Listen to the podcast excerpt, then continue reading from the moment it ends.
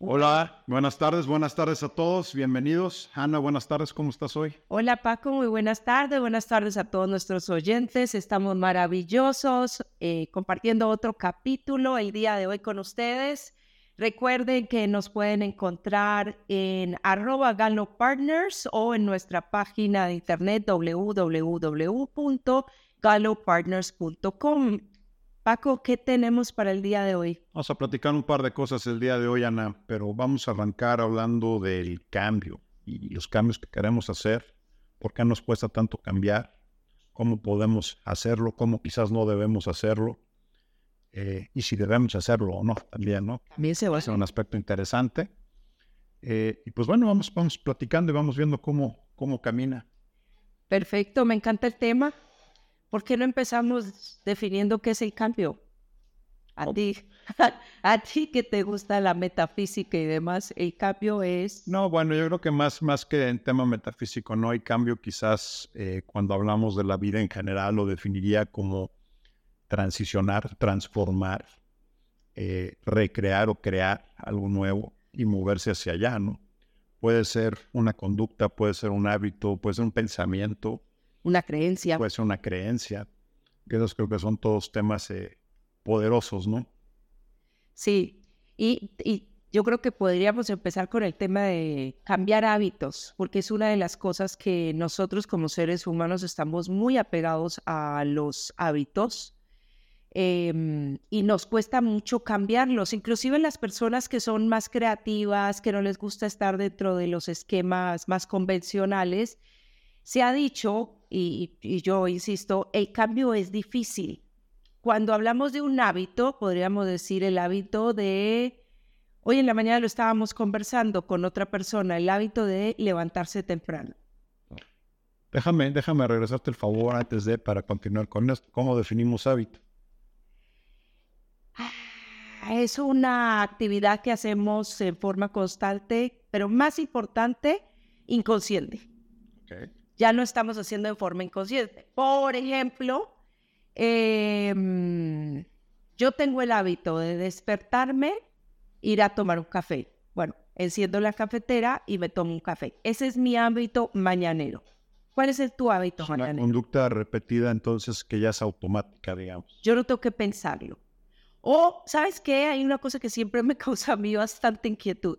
La forma en que nos bañamos todos los seres humanos tienen, inclusive lo veo en mi hija chiquita de seis años, tiene un hábito. Siempre empieza por el mismo lado y termina en el mismo lado. Es muy, es muy raro que dentro de tu hábito del baño pierdas alguna de tus partes. Ese es un buen punto, pero yo creo que además ya ni lo razonamos, ¿no? Estoy seguro que el 90-95% de las personas hemos de brincar en la regadera eh, y nos damos cuenta cuando vamos saliendo. Así es y, es, y se volvió o, ya lo tenemos como hábito y ahí es donde claramente podemos ver que es totalmente inconsciente, no tenemos que pensarlo. ¿Y cómo, cómo cambiamos entonces algo, Ana, si eso está sucediendo a nivel inconsciente? Esto me, explicaría un poco quizás por qué de repente cuando queremos hacer algún cambio de hábito es tan difícil o tan complicado, ¿no? Cuando tenemos toda la intención, todas las ganas y quizás todas las razones eh, para hacerlo y sin embargo no podemos. Pues primero, tú vas a ayudar aquí, pero primero es lo más fácil, ¿no? Ya tu cuerpo y tu mente están aconductados. Más antes de tu cuerpo está tu mente aconductada a eso, a, la respuesta eh, inconsciente que vas a recibir, por ejemplo, cuando te metes a tu regadera y, haces todo el proceso de tu baño. Em, y para mí se vuelve difícil y no, es, es sencillo, puede ser difícil porque tienes que empezar a tomar conciencia de qué es lo que estás haciendo. Entonces yo estoy segura que mañana o en el momento que vayan a ducharse la próxima vez, van a tomar conciencia de cuál es el hábito que ustedes tienen. Paso uno, entro, paso dos, hago esto, paso tres. Y casi siempre es una secuencia de actividades que se convierte en un patrón y consecuentemente en un hábito. Ahora, ¿por qué nos cuesta cambiarlo? Porque lo hacemos inconscientemente, sin esfuerzo alguno, Y para cambiarlo tendríamos que poner algo de energía para cambiar ese patrón. Algo de energía que tendríamos que poner en donde, en la parte subconsciente. En la parte subconsciente para poder cambiarlo. Entonces, en vez de lavarme mi cara eh, al principio, me la voy a lavar al final, por ejemplo. O en vez, cuando ustedes se enfrentan a una hamburguesa, hablemos de la hamburguesa, ya hay un hábito de cómo se come la hamburguesa y en qué momento se comen las papitas. Si puedo hacer la analogía entonces, o sea, prácticamente esos hábitos que, definimos que eran conductas repetitivas que ya suceden prácticamente en automático, esa parte de automático yo lo entendería como que es una especie de programa o un código que entonces ya está en nuestra mente y que activa el cuerpo de una manera automática cada vez que se le aprieta play, play. ¿no? O que se aprieta el botón verde. Y quizás ese botón verde puede ser el acto de abrir la regadera, puede ser el acto de levantarse, puede ser el acto de prenderse la cafetera.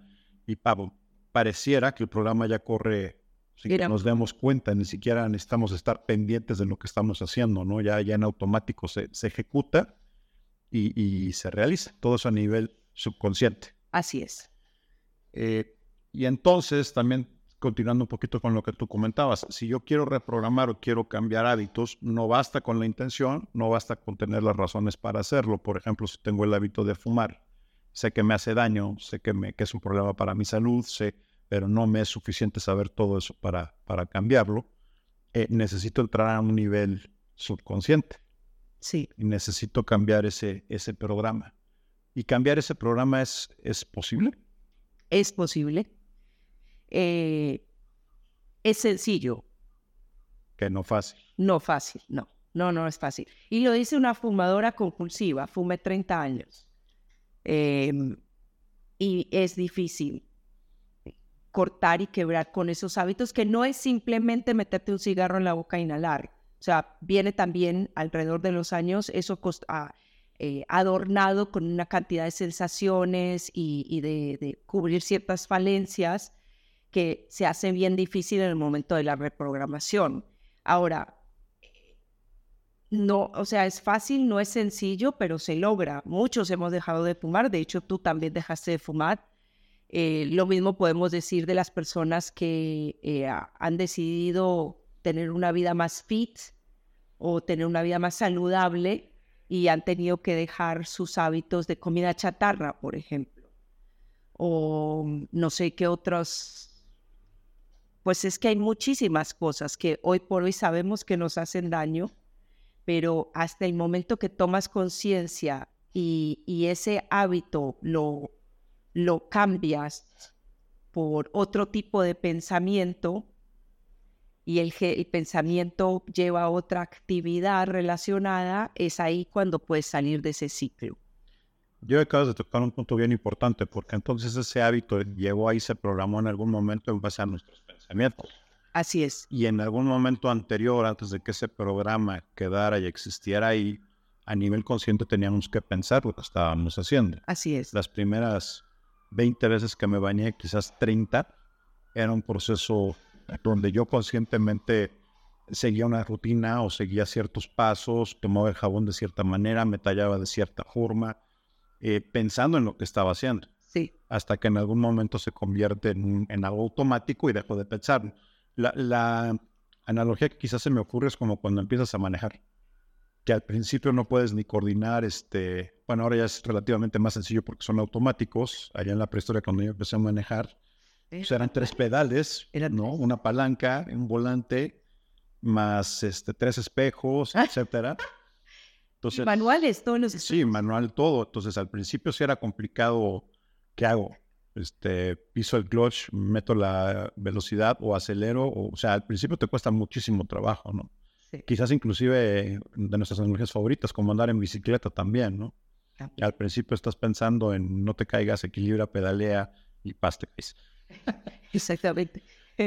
O de hecho cuando empiezas a fumar, Fumar no es agradable. El sabor del cigarro es horrible. Las primeras 20 veces que fumas, conscientemente dices, esto es un asco. Yo creo que de las personas que conozco con más fuerza de voluntad son los fumadores, pues se requiere mucha fuerza de voluntad para empezar a fumar. Mucha. Quizás inclusive para tomar cerveza también sea lo mismo, ¿eh? O sea, la primera vez que lo pruebas yo creo que a nadie le sabe bien. Por más que me digan, a nadie le puede saber bien. Pero después... No, ya para, para el segundo cartón. se aprecia el sabor. me han contado. Sí, sí, a mí también me contaron lo del cigarro. Hay que echarle muchas ganas para que el cigarro te deje el saber mal. Y ya después empieza a saber bien, lo que tú decías. Es como que ya lo haces en automático, lo mismo manejar el coche, la bicicleta.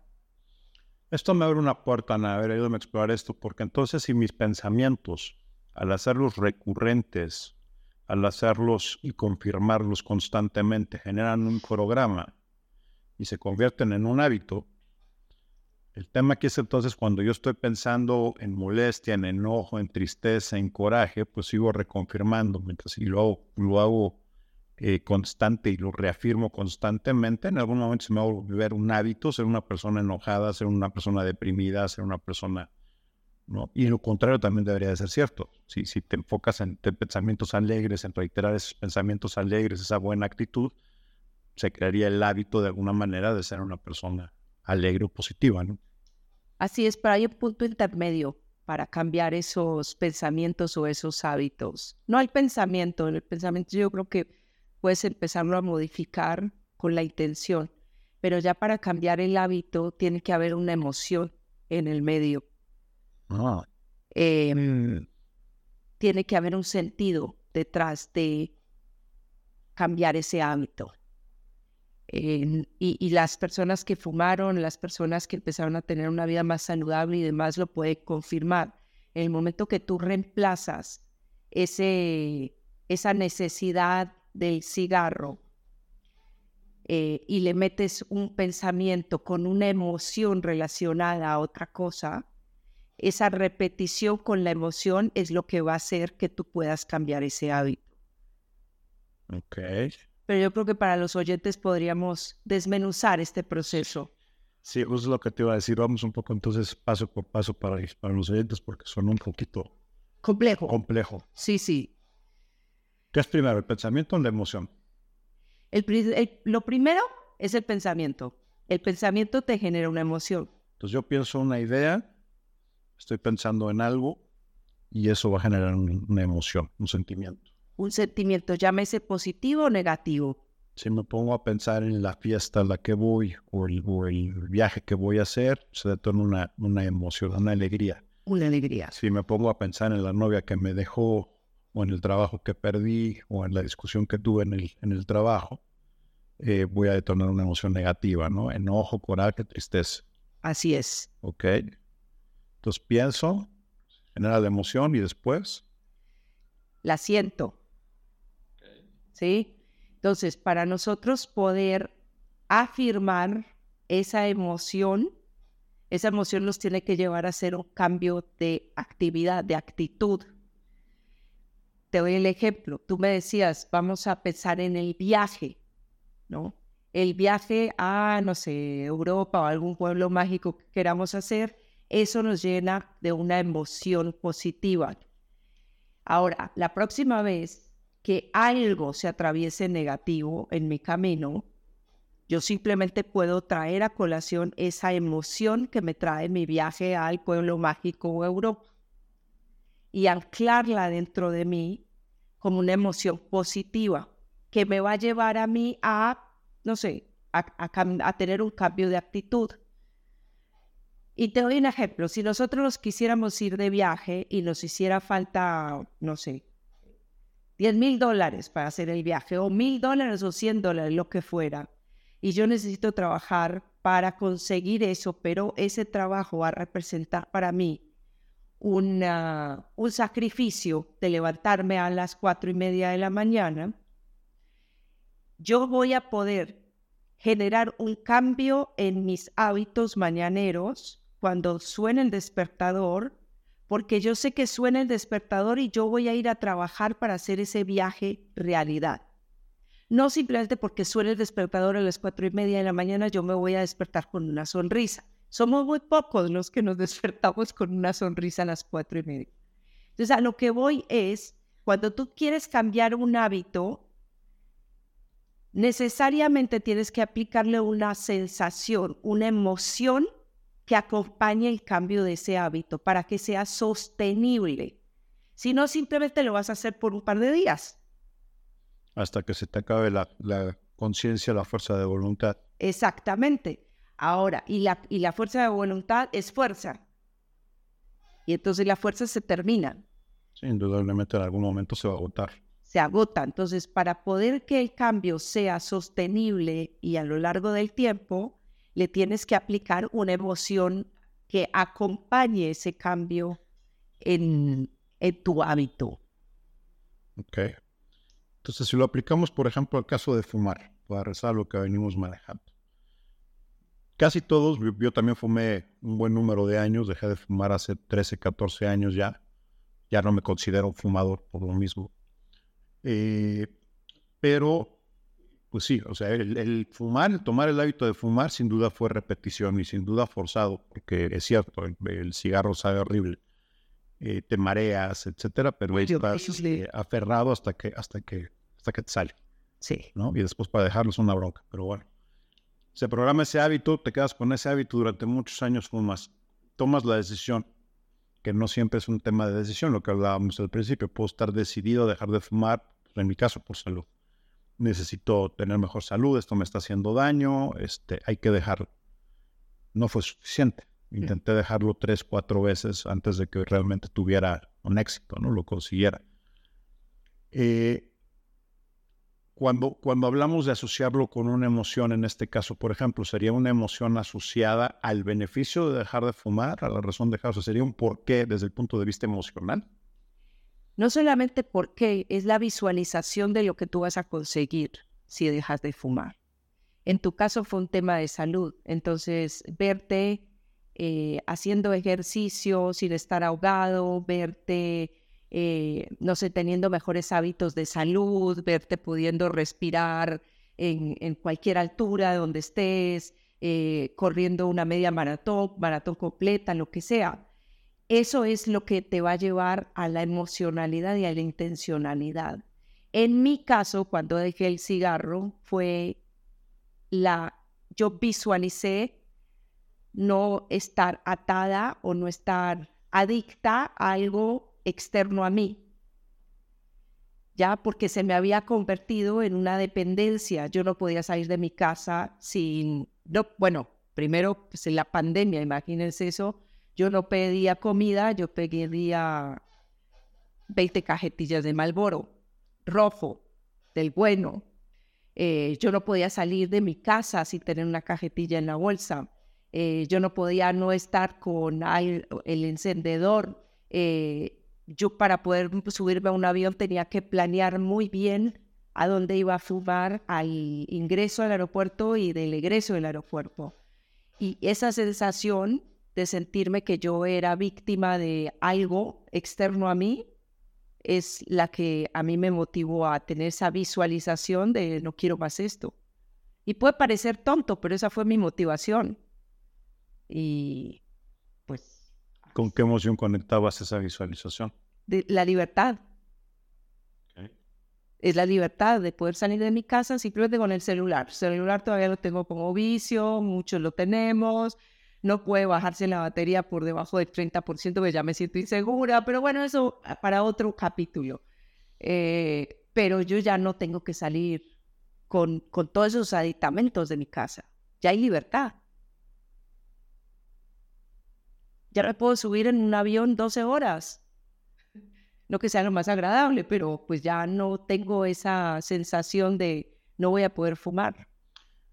¿Cómo sientes o cómo piensas ahora que, te acuerdas de, esa Ana fumadora que, ya está, que ya no está?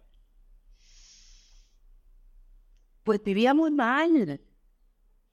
La verdad es que era una lástima todo el tiempo que perdí y, y esas malas sensaciones, porque a mí nunca me gustó el olor. Entonces, eh, pues el olor se impregna en todas partes.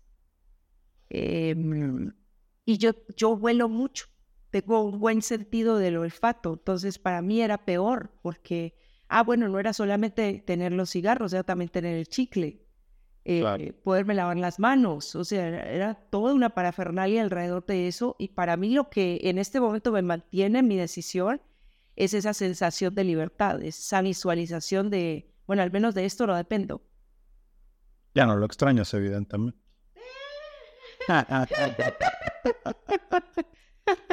no, ya no, ya no.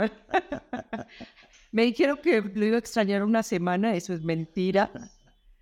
Eh, eh, fue una compañía durante muchísimos años, pero pues ya fue, fue una época de mi vida y pasó hace, fue para dos años. Fíjate que eso es interesante, yo no lo había asociado. En mi caso, yo no, yo no volví a, extrañar el cigarro más que en dos ocasiones. Eh, y esto fue ya un, un, par de años, yo creo, cuando menos unos cuatro años después de que dejé de fumar. Durante ese tiempo nunca lo extrañé ni nada. Y el día que me dieron ganas de fumar, tuve un shock emocional muy fuerte. Estaba en una, en una situación eh, frente a un tema de seguridad, frente a un asalto. Eh, después de que había pasado todo este tema y que estábamos eh, hablando con, con la policía y todo este rollo, el policía con el que estaba hablando sacó un cigarro y se lo prendió y me dio unas ganas infinitas de fumar. Estuve en nada de decirle, este, regálame un cigarro, pero en mí se activó también y dije, si lo fumo, lo vuelvo a agarrar otros 30 años. O sea, y me había costado tanto dejarlo que, que dije no. Y la otra ocasión en la que también me dieron muchas ganas de fumar, de nuevo fue un, tema emocional muy fuerte, fue en un velorio eh, de alguien cercano y lo mismo. O sea, alguien eh, de, los amigos en común de, la persona que había fallecido prendió un cigarro y ya que ganas de fumar. Eh, pero ya, ya, tenía yo el antecedente y dije, es lo mismo, se me va a pasar ahorita, es una cuestión eh, emocional. Entonces me llama la atención, yo no lo había relacionado, pero es cierto, o sea, cómo, cómo el tema de la emoción atrás conecta para bien y conecta para mal, y cómo te puede enganchar. O sea, que yo estoy seguro que hubiera fumado, agarrado ese cigarro con ese componente emocional. Bye ya terapia, cuando menos otros 20 años fumando. sí, pierdes todo. Entonces, la emocionalidad detrás de todo esto es crítica, para bien y para mal. Entonces, yo esa sensación de libertad no la quiero perder jamás, porque es lo que me mantiene a mí en, en el lugar donde estoy. Esto me lleva a pensar y me hace pensar también para nuestros escuchas desde un punto de vista más práctico, porque aquí hay varias cosas a rescatar. O sea, creo que pocas veces, y quizás este es, este es un primer paso para, para hacer cambio en lo que sea que queramos cambiar, es tomar conciencia. Sí. O sea, la mayor parte del tiempo vamos literalmente en automático. Hoy vamos la mayor parte del tiempo en automático. Manejamos en automático, nos bañamos en automático, prendemos el café en automático, eh, tomamos conciencia quizás muchas veces de, de, que estamos ahí hasta que llegamos a la oficina, hasta que, o sea, corremos mucho tiempo en, automático. Y creo que la primera parte entonces es tomar conciencia. Y, y, entender y darnos cuenta de que nos estamos yendo en automático. Y puede ser una, una, un ejercicio, una experiencia interesante, eh, como mencionabas tú hace rato, ¿no? Desde mañana en la mañana o en la noche, no sé, o mañana o noche cuando se bañan, eh, tomar conciencia de cómo lo están haciendo, de cómo estás entrando al baño, de cuál es el ritual, de qué paso sigues, eh, hacerlo de una, de una manera consciente. Inclusive tratar, muchas veces también comemos hasta de manera inconsciente, ¿no? Con los ritmos de, vida que manejamos hoy en día, 30 minutos este, entre una junta y otra, eh, antes de ir a recoger a los niños, lo que sea. Entonces, pues, muchas veces disaboreamos la comida, ¿no? Y, el experimento, la experiencia de decir, a ver, lo voy a hacer en conciencia, es una experiencia totalmente diferente que además creo que nos abre la puerta de repente a darnos cuenta de que, no sé, a lo mejor inventando, a lo mejor te estás este, tallando mal, a lo mejor te estás doblando de más, este, no sé, ¿no? No te estás tallando bien atrás de las orejas. o sea, que No, sí, dicen que uno debería, inclusive hay estudios que dicen que uno debería eh, tallarse con la mano contraria para activar, el otro hemisferio del cerebro. Exactamente, porque siempre lo haces con la mano, bueno, si eres zurdo, la dominante, siempre lo vas a hacer así. Entonces, inclusive por el ejercicio de decir, a ver, ¿qué pasa si lo hago con la otra mano? O lavarse los dientes con la mano opuesta que la que ustedes utilizan. Entonces, tomar conciencia para mí, sí, estoy de acuerdo, es el paso número uno. Y en la medida que ustedes tomen conciencia, van a empezar a ver ciertos hábitos que no les están sirviendo. porque, pues tú lo decías muy bien, vamos por la vida en automático, el 90% de nuestros pensamientos de hoy son los mismos de ayer. Entonces, ¿cómo queremos generar unos resultados distintos si estamos pensando exactamente lo mismo? Sería de locos pensar que... Pues Las mismas acciones van a traer consecuencias diferentes. Exactamente. Entonces, el pensamiento genera la emoción, la emoción genera una acción y esas acciones, pues... Un resultado. Un resultado que es 90% igual que el de ayer.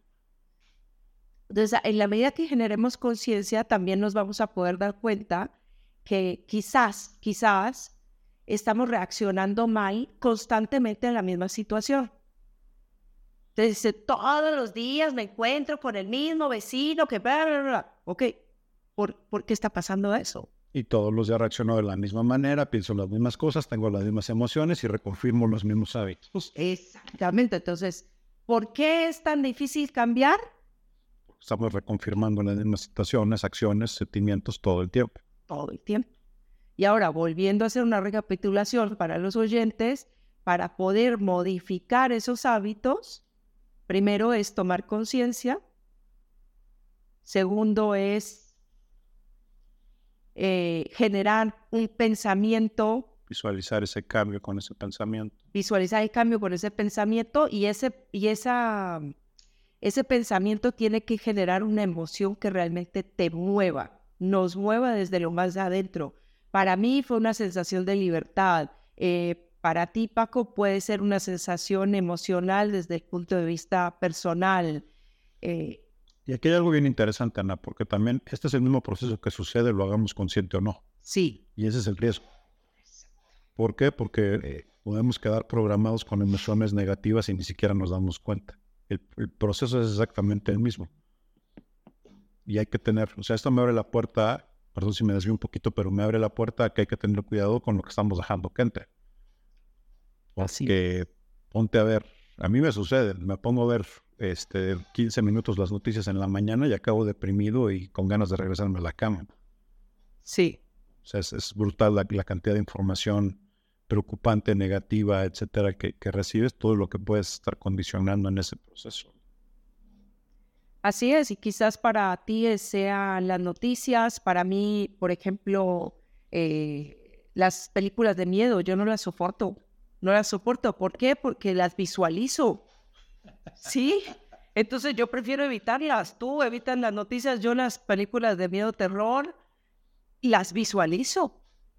Entonces sí, tenemos que tener muchísimo cuidado qué es lo que estamos dejando entrar, eh, porque lamentablemente el, el, marketing digital que hoy se utiliza, pues está en todas partes. Va digital y no digital, pero bueno, sí. también. El no digital, al menos ahora tienes que ver un espectacular por ahí pero en el digital, ¿cuántas veces el algoritmo no nos empieza a tirar cosas que o por error vimos en una página de TikTok o de Instagram y ya nos empiezan a bombardear así? Y nosotros no tomamos conciencia que eso está pasando y también nos dejamos meter en, esa, en ese ciclo. Sí, totalmente. Y eso, y eso me hace mucho sentido también con un tema que a veces cuando quieres cambiar algo, pasa mucho sobre todo cuando tienes algún rompimiento amoroso o alguna decepción de ese tipo, ¿no? Que el consejo viene y te dicen, pues, cambia de ambiente, tómate un tiempo, ¿no? Cambia, cambia de lugar. Eh, y creo que parte de eso, ¿no? Cómo, cómo cambias el entorno, porque si no, justamente te va a estar reconfirmando la persona que quieres dejar de ser, no la que vas a ser. Todo mundo, bueno, no todo mundo, pero es muy común, inclusive en los amigos, en los parientes, que todo el mundo te refiera a la persona que estás dejando, ¿no? Sí. Ay, pues tú siempre has tomado, ay, pues tú siempre has sido bien borracho, ay, pues tú siempre has sido bien festero, tú siempre has sido bien irresponsable, este, tú nunca has podido con la dieta. Entonces, todo el mundo te reconfirma la persona que quieres dejar de ser, no la que te quieres convertir, lo que te quieres volver. Y eso creo que puede ser todavía eh, más complicado, ¿no? Esta, esta situación y generar más resistencia a este cambio. Sí, porque muchas veces tienes esas personas viviendo contigo también pues típicamente las más cercanas sí. son las que, las que tienden a... Y además son las que te pueden en algún momento impactar, ¿no? También. La, la, sí, generalmente las que tienes más cercanas, la familia, los amigos más cercanos, los compañeros de trabajo. De hecho, eso es uno de los pasos de Alcohólicos Anónimos. Hay que cambiar de escenario, cambiar de amigos y demás. para evitar esa, esa reafirmación del ambiente de lo que fuiste y ya no quieres ser. Ahora, dejar de ser esa persona es, es labor tuya. Claro. Es tuya. Claro. Y tú hoy eres el reflejo de lo que pensaste ayer. Entonces, si para mañana tú no quieres ser lo que eres hoy, pues a partir de hoy tienes que empezar a pensar y a, y a sentir cosas diametralmente distintas, si eso es lo que quieres para tu vida. De acuerdo. Entonces, el cambio es eh, sencillo, pero No fácil. no fácil. No, no, no es fácil. Pero sí, el, el camino se acorta muchísimo en, en la medida que tomamos esa conciencia de qué es lo que queremos cambiar. Ahora, estamos hablando de cosas em, como dejar de fumar, como la bajada de peso, eh, pero ¿qué pasa cuando, no sé, por ejemplo, no quiero reaccionar agresivamente a cierta situación? Yo creo que es un proceso similar a lo que estamos platicando. Eh, antes de entrarle ahí, déjame nada más hacer comentarios ahorita, y es cierto. Yo creo que esto también se hace muy complicado porque siempre nos, o históricamente nos han enseñado a que sea por fuerza. No es lo que dices tú con la fuerza de voluntad de hace rato, pues es fuerza y es, y es a músculo y es cansado y es pesado. Y cuando la realidad es que no necesariamente es a fuerza, debería de ser a conciencia, debería de ser inteligencia, debería de ser entrar a hacer una reprogramación, no a modificar el, edificio, ¿no?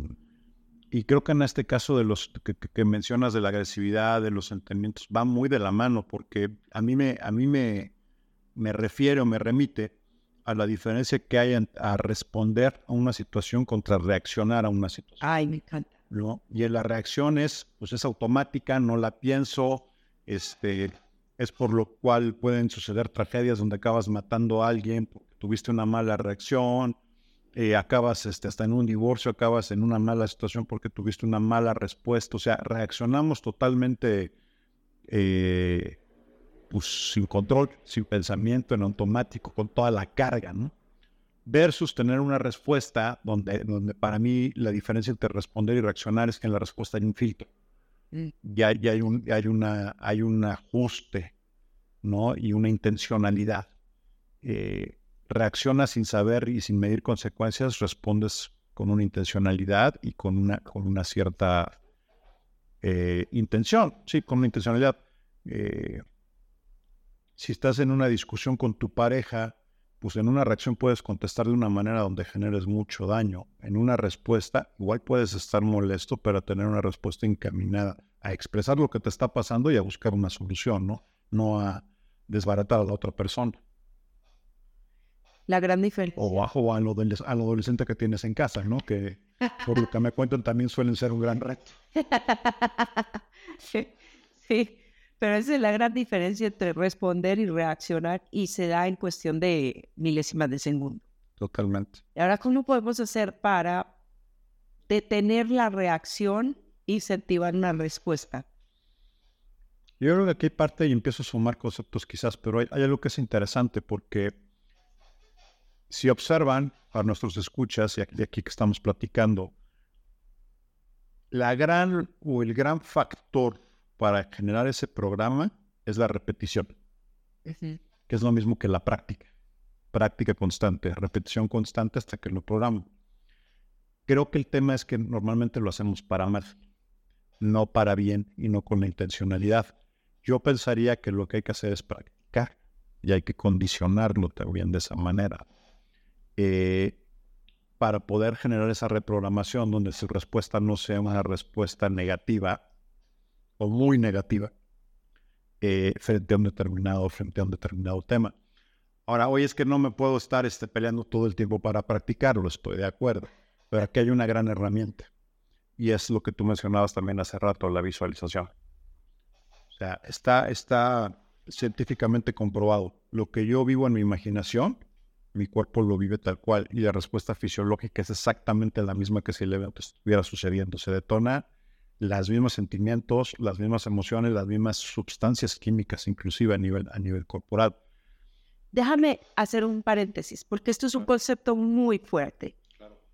y para los oyentes, yo entendí este concepto como cuando ustedes tienen una pesadilla en la noche, que están a oscuras en su cama y ustedes sienten ese temor de la pesadilla, sienten que hay alguien que los está acechando, sudaron, se les aceleró el corazón y demás, eso es exactamente de lo que está, está hablando Paco.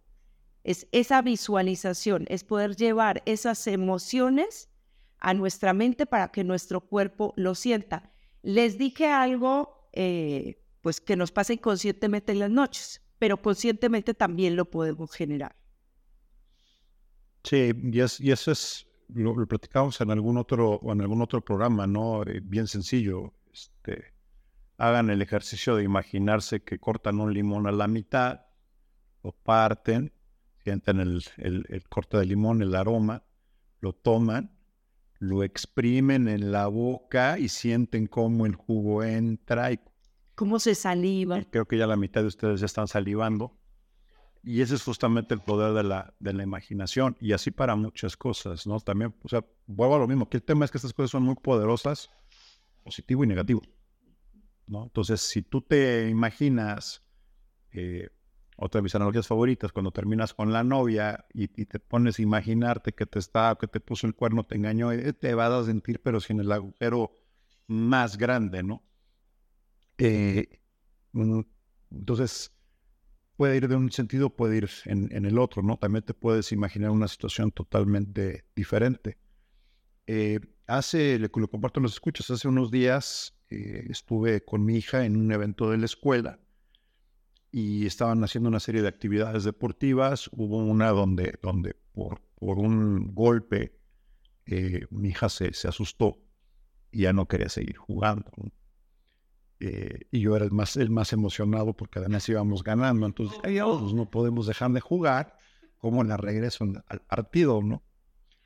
Y, y, la verdad es que lo, que lo que se me ocurrió fue decirle, a ver, este, mira, vamos a cerrar los ojos, vamos a imaginar, piensa en el momento en que estabas bien contento, en el momento en el que estabas bien alegre. Y la verdad es que para mí fue más un experimento que otra, que otra cosa. Me encantó la reacción que tuvo porque se, se acordó de algo, se puso súper contenta, se emocionó. Sí, vamos a seguir jugando. Wow, dijo, o sea, si así fuéramos de, sencillos los, los adultos, qué mundo tan diferente sería, ¿no? Y lo ofrezco que los niños puedan tener esas, esos recuerdos y esas buenas memorias este, a disposición. No quiero averiguar qué tan a disposición tendrán las negativas, ¿no? Pero, pero pues es exacto el concepto, ¿no? O sea, poder tener esas, esas imágenes esos sentimientos, esas buenas memorias a la mano para ocuparlas de una manera positiva y creativa en el momento en el que las necesitamos y no recurrir a las, a las negativas. Sí, me encanta. Entonces, ¿por qué se nos dificulta tanto el cambio? Creo, creo que es, es justo esa parte. O sea, primero hay una resistencia al cambio. ¿Por qué? Porque, porque inclusive al cuerpo le gusta eh, lo conocido. Sentir siempre lo mismo. La certeza, mm. ¿no? La rutina facilita muchísimas cosas. Es más sencillo ejecutar en automático. No tengo que pensar, no tengo que gastar. Yo creo que inclusive como personas tendemos hacia allá. Nos da miedo lo desconocido. Entonces arriba la rutina, la repetición, lo que ya conozco, lo que ya sé. Entonces es, esa es una parte. La otra parte es no hacemos el proceso correcto. Entramos, creo yo, desde el ángulo o desde el lado equivocado, desde, desde la fuerza es que me va a costar mucho. Me va a costar mucho. Este, le voy a echar todas las ganas. o sea, sí, pero hay que ponerle también un poquito más de inteligencia quizás y de otro tipo de herramientas, ¿no? Y tres, creo que también es algo que quizás, ahorita que lo estoy pensando y ahorita que estoy dando la respuesta, no nos lo enseñan. O sea, cuando menos yo nunca tuve una clase o una explicación o un proceso donde alguien me dijera, mira, este es el proceso de cambio. En realidad es un proceso que aplica para lo que tú quieras cambiar, es el mismo proceso si, fuera parte de, las herramientas que tuviéramos, quizás sería diferente, ¿no? Eh, junto con el tema, y lo mencionamos al principio, de la conciencia. No, difícilmente tendemos naturalmente a ser conscientes y a tomar consciente de aquello que estamos haciendo automático, como que no le vemos el poder. Y es muy fácil irte con las redes sociales, las noticias, este, lo que estés este, viendo, escuchando en esa cosa, te distrae totalmente que, ponerte a pensar conscientemente en algo, ¿no? Es cansado, además, quizás también. Sí, mucho, mucho. Hay que dedicarle energía. hay que dedicarle energía, sí, y se me vino a la cabeza una situación de una persona conocida que pues no le está pasando muy bien en su relación personal, eh, pero mm, pues dejar esa relación personal tampoco, eh, al menos ahora, le ve un beneficio. Y, ante eso, pues, pues, si tú no le estás viendo un beneficio al cambio, ese es uno de los puntos más críticos, ¿no? Cuando, te estás enfrentando a cualquier proceso de cambio. Eh, y lo vemos con las empresas cuando, cuando trabajamos en procesos de manejo de cambio y demás, hay que verle un beneficio al cambio. Entonces, si tú no puedes visualizar ese beneficio, pues está bien difícil que la persona o el ser humano vaya a cambiar. Ah, y también tenemos muchas situaciones, Paco, en donde la gente dice, no, es que nunca va a cambiar. Él o ella nunca van a cambiar. Y yo no sé qué tan cierto es eso. La realidad es que el cambio tiene que partir de querer. Y, y si la persona no quiere, no cambia. Eso es una realidad. Pero si la persona quiere, cambia. Tiene que haber una decisión y decidirse hacer el cambio, o sea, realmente decidir hacer el cambio. Eh, oye, ¿sucede el cambio en cuanto me decido? No. No. Hay que aplicar ciertas cosas, se requieren ciertas herramientas, pero hay que decidir ir a buscarlas, hay que decidir ir a hacerlas y realmente estar convencido. Y lo que tú mencionabas, tener esa visión de por qué quiero cambiar, porque es lo que te va, lo que te va a mover. ¿no? Yo creo que la, la motivación se acaba. Y cuando la motivación se acaba ahí, lo que te va a sacar adelante es esta visualización que hayas hecho y ese por qué, por la emoción que tú hayas, que tú hayas encontrado. Así es. Sí. Y lo puedes llevar a cualquier ámbito de tu vida, eh, personal, profesional, familiar, cualquiera de esos temas, el, pero sí hay que comenzar con la conciencia de lo que estamos generando a nuestro alrededor, ¿no? Y que también muchas de nuestras quizás reacciones están generando acciones en los demás que, también son una... Es, es algo repetitivo y un ciclo.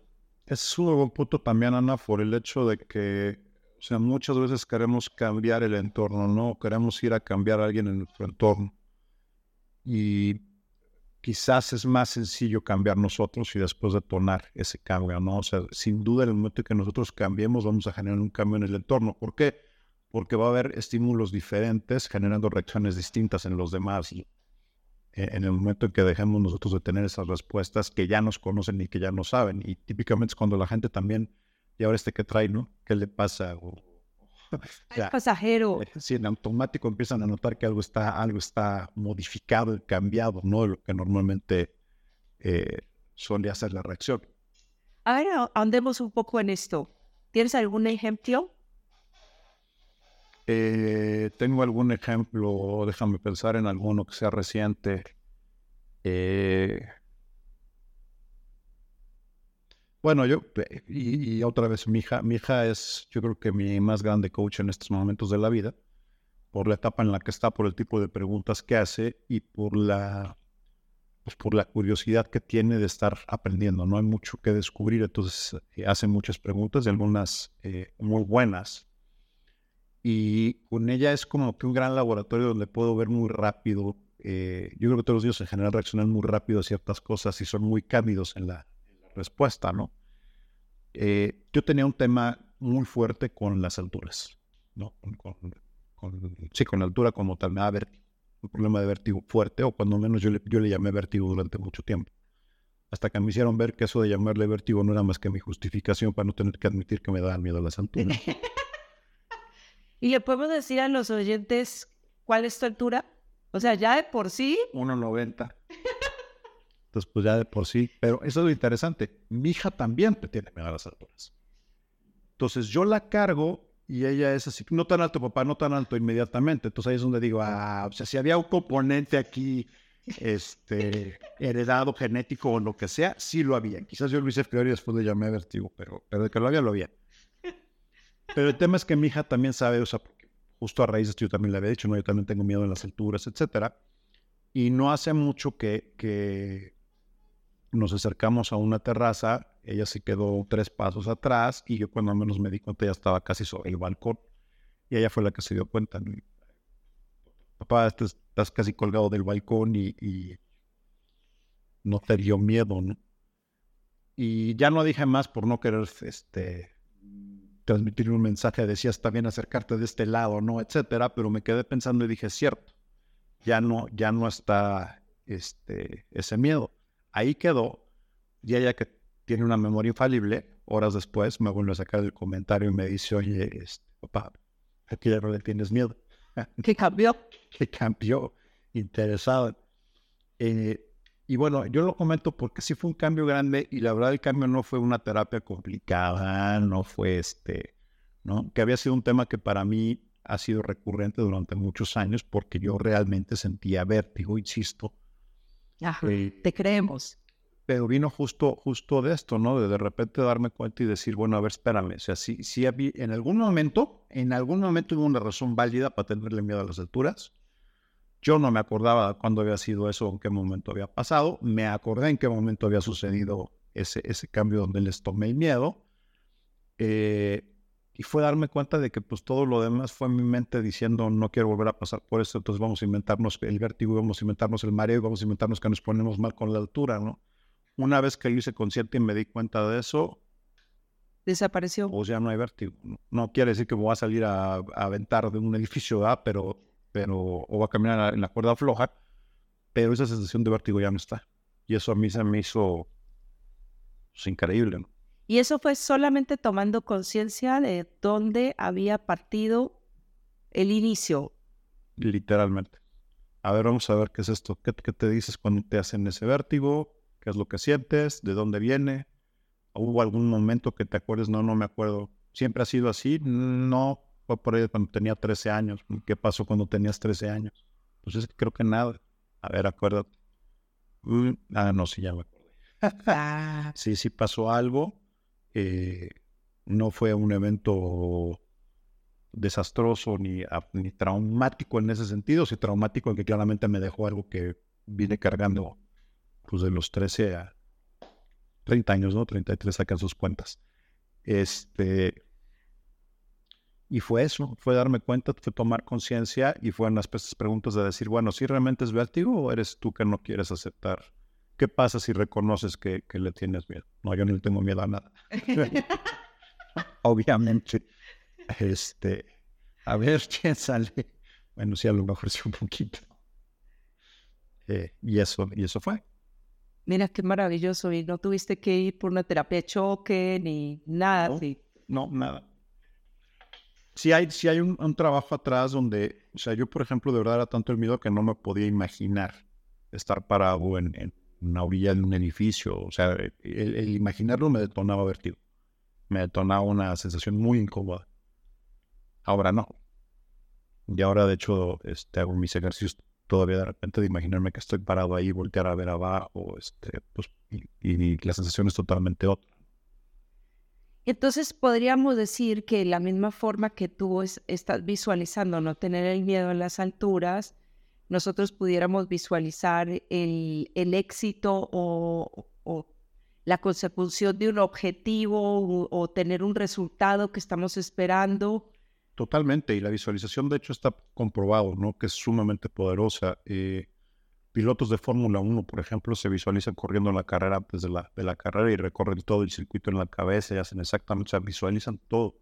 La práctica a, través de visualización, por ejemplo, también los pianistas eh, practican en su cabeza y visualizan tocando y haciendo la, la pieza que van a tocar eh, antes de hacerlo. Y como mencionaba más temprano, lo que sucede es que el cuerpo no sabe, la mente no sabe la diferencia entre estarlo haciendo realmente y estárselo imaginando, no lo reconoce. Pues detonan los mismos, los mismos eh, procesos y las mismas emociones y sentimientos. Entonces visualizar es muy utilizado, por ejemplo, por los deportistas, ¿no? Súper, súper utilizado. Eh, y es igual de poderoso para quien quiera, como decías, eh, visualizarte antes de una reunión, teniendo éxito en la reunión, visualizarte antes de una presentación, teniendo y haciendo la presentación exitosa, todo eso ayuda muchísimo a, prepararse y a ponerse a tono para, para eso. Y lo mismo para, para cambiar cualquier cosa. Entonces, recapitulando, pues ya estamos casi llegando al final de nuestro programa. Otra vez. Otra vez se nos fue la hora. Em, para generar el cambio, primero tenemos que generar conciencia. Correcto. Luego generamos un pensamiento diferente, alineado a lo que queremos lograr. Ese pensamiento genera una emoción en nosotros. Yo diría un pensamiento que detona una emoción diferente a la que, a la que hemos estado sintiendo antes del cambio. Correcto, una emoción diferente y ahí vamos a poder visualizarnos en esa situación diferente o en, esa, en ese accionar que va a traer otro tipo de resultados. Correcto. Eh, y ahí de a poco, en la medida que generemos conciencia y hagamos estos pasos que, como ven, son bastante sencillos, vamos a poder generar el cambio en nuestros hábitos, que al final del día es lo que va a generar un cambio en nuestros resultados. Empezamos desde lo más chiquito, que es eh, la, la generación de conciencia del hecho, y terminamos generando resultados alineados con lo que nosotros queremos. Correcto. Y yo, yo reiteraría a los, a los escuchas, porque a veces parte de la crítica que nos hace con esto es, eh, ay, no, suena demasiado sencillo, suena demasiado simple. Es que ya lo hacen. Sí. O sea, y, el problema es que no lo hacen consciente, el problema es que no lo hacen intencionalmente y no lo hacen de una manera positiva. Dejan que alguien más venga y escoja qué es lo que les va a poner ahí, que alguien más me los, los, condicione, que alguien más les forme ese, ese hábito. Y desafortunadamente, la mayoría de las veces no es para un aspecto positivo. ¿no? Así es. Ya estamos totalmente programables para el mundo, pero, pero nos suena complicado, nos suena difícil, nos suena magia negra hacerlo para nosotros mismos. Así es, y, tocaste un tema que me parece muy sencillo. Cuando nosotros asociamos una canción a algo triste. No, es que esa canción me pone triste. Y ya, matamos la canción. Entonces solamente escuchamos la canción cuando queremos estar tristes. Que se vale, ¿eh? Se vale. Pero ¿qué pasa si le damos otro significado a esa canción? O si una canción, no sé, agarramos cualquier canción y decimos, cuando escuche esta canción va a haber un sentimiento de alegría. Ese es un punto y generalmente es lo que hacemos, porque es, esa es la manera en la que generamos esa asociación, sobre todo con las canciones. Es que esta canción estaba cuando me dejó mi novia, y es que esta me la cantaba cuando, ¿no? Entonces, tomamos la canción, generamos la idea, generamos un sentimiento y lo impactamos. Y la matamos. Y cada vez que escuchamos esa canción, el programa se echa a correr y en automático tenemos la misma sensación. Entonces, así como lo hacemos con las canciones, lo podemos hacer con cualquier, cualquier cosa. Con cualquier cosa que esté al alcance de nuestro día.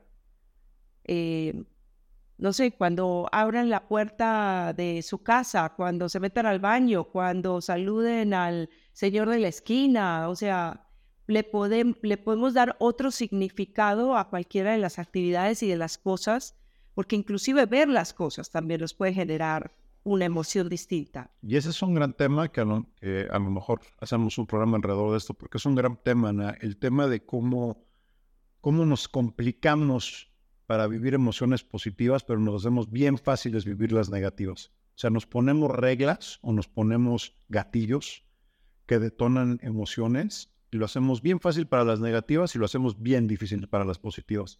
Entonces, pues cuando sales en tu día a día, eh, ya de entrada, con las reglas que estás poniéndote, te haces bien complicado tener un buen día.